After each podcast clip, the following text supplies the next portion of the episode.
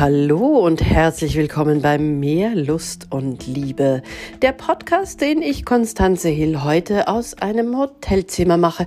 Und ich bin nicht alleine. Bei mir ist eine wirklich außergewöhnliche Frau, die Verena Dummermuth. Verena Dummermuth hilft Menschen, die ihren Partner, ihre Partnerin durch den Tod unwiederbringlich verloren haben. Verena Dummermuth, du bist Trauerbefreierin, also du befreist Menschen von der Trauer und du bist dazu gekommen, weil du selbst Witwe geworden bist. Bitte erzähl ein bisschen von dir und schön, dass du da bist. Ich danke dir, Konstanze, dass du mich da hast und ich gebe dir gern ein paar ähm, Geheimnisse bekannt. Ich habe eine wunderbare Ehe hinter mir. Wir waren 52 Jahre verheiratet. Wow. Und hatten wirklich eine ähm, wie soll ich sagen, eine, eine Ehe, eine bunte Ehe. Wir haben uns ergänzt und unterstützt und, und wirklich jeder durfte seine Sachen machen. Er auf seine Weise, ich auf meine Weise. Und jeder durfte sich entwickeln.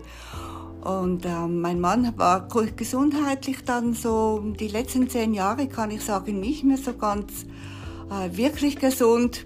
Und dann die letzten fünf Jahre, also er ist letztes Jahr gestorben, die letzten fünf Lebensjahre meines Mannes, die hatte er mit Krebs verbringen müssen. Und dieser Krebs, der war unglaublich stark und aggressiv und er wollte leben und das hat auch mich geprägt, weil ich ihn immer unterstützen wollte. Ich wollte, dass er das Leben, das er noch hatte, wirklich leben konnte. Wir hatten alles umgestellt. Wir sind dann halt nicht mehr auf die großen Schiffe, auf äh, ähm, wie heißt der, Überseeschiffe gegangen, sondern auf die Flussschiffe und haben uns so dann einfach äh, gefreut an dieser Zeit. Und wir haben noch so vieles gemacht, was uns Freude gemacht hat, beiden. So, was er halt einfach noch ertragen konnte mit den immensen Schmerzen, die er täglich mhm. hatte. Das ist unvorstellbar. Du hast ihn begleitet. Ihr wart durch dick und dünn über 50 Jahre zusammen. Und dann kam der Moment, und es war wirklich ein unwiederbringlicher Abschied. Ich, vielleicht kannst du ein bisschen beschreiben für alle, die selbst gerade in so einer Situation stecken oder vielleicht für alle anderen, wenn es dann tatsächlich soweit ist, was hast du in diesem Moment, wo du es erfahren hast, was hast du gefühlt, was hast du empfunden und die Wochen danach? Wo ich gemerkt habe, ich habe selber gemerkt, weil ich auf dieser ähm, Ebene gearbeitet habe. Ich habe Palliativmedizin, äh, Betreuung gemacht und ich habe auch Sterbehilfe, also Sterbebegleitung gemacht, zehn mhm. Jahre lang. Und ich hab, äh, habe gemerkt, so zwei Wochen bevor er dann wirklich gegangen ist, habe ich gemerkt, jetzt äh, passiert es. Das habe ich so gemerkt, dass er einfach nicht mehr so ganz da war. Sein Blick war mehr in die Unendlichkeit manchmal ausgerichtet, nicht immer, aber war dann wieder zurück und dann ging er wieder und dann ist er wieder zurückgekommen. Und von meiner Seite her musste ich mich so einrichten, dass ich bei mir geblieben bin und ihn äh, habe machen lassen. Ich musste mir sagen, ich muss ihn gehen lassen. Jetzt will er gehen und seinen immensen Schmerzkörper dalassen. Jetzt ist er bereit.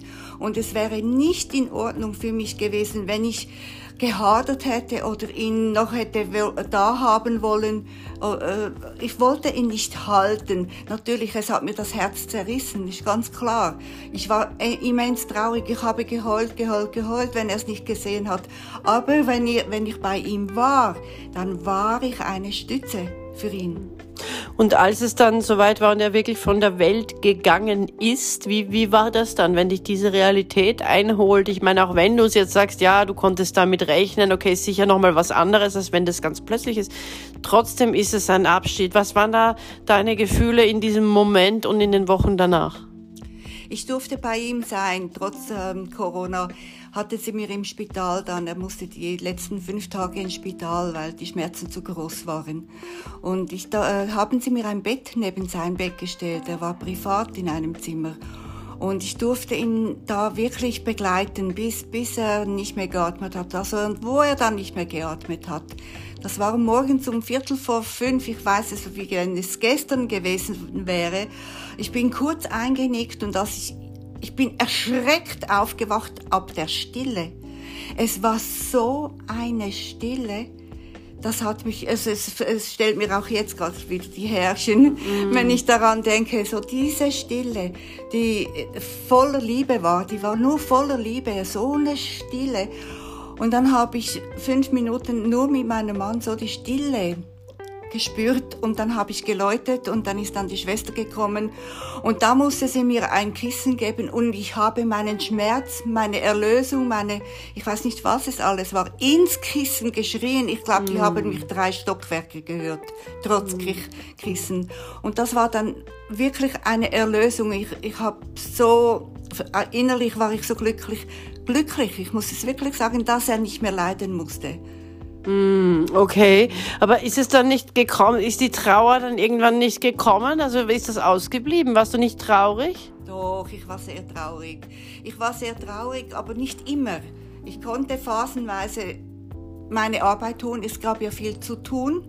In so einem Moment gibt es sehr viel zu tun, administrative Sachen und so.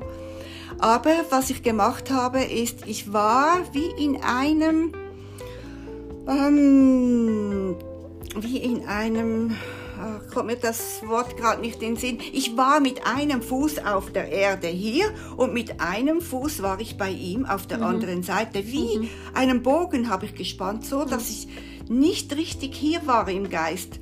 Und es hat dann, es hat dann äh, so es ist dann so weit gegangen, dass ich das Gefühl gehabt habe, dass ich äh, gar nicht mehr so richtig hier war.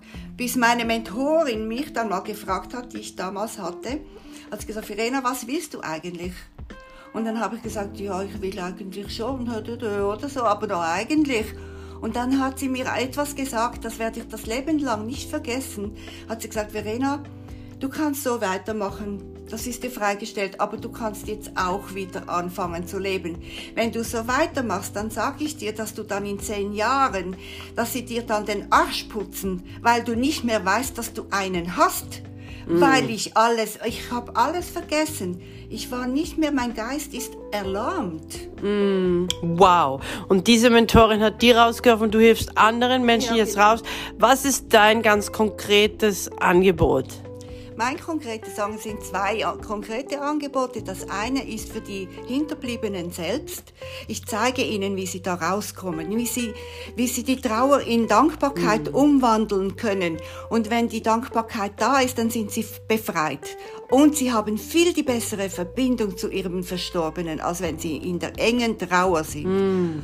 Und das andere Angebot ist, für Coaches, äh, Mentoren, Physiotherapeuten, Ärzte, was auch immer, welche Menschen zu tun haben mit äh, gestorben, also verstorben, nein, Hinterbliebenen, so, und die auch unterstützen möchten und gern ein Handwerkszeug hätten, wie man das macht, wie man mit diesen Leuten arbeiten kann, mhm. dass die sofort wieder rauskommen, das zeige ich dann Super. als Lehr, als, also als Angebot das ist dann, was sie lernen können bei mir. Super.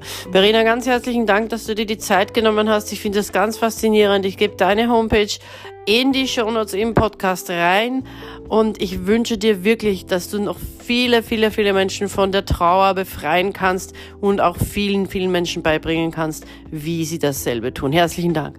Danke vielmals, Konstanze, dass ich da sein durfte. In diesem Sinne, bis morgen. Träumt vom Liebsten, das ihr habt oder haben möchtet.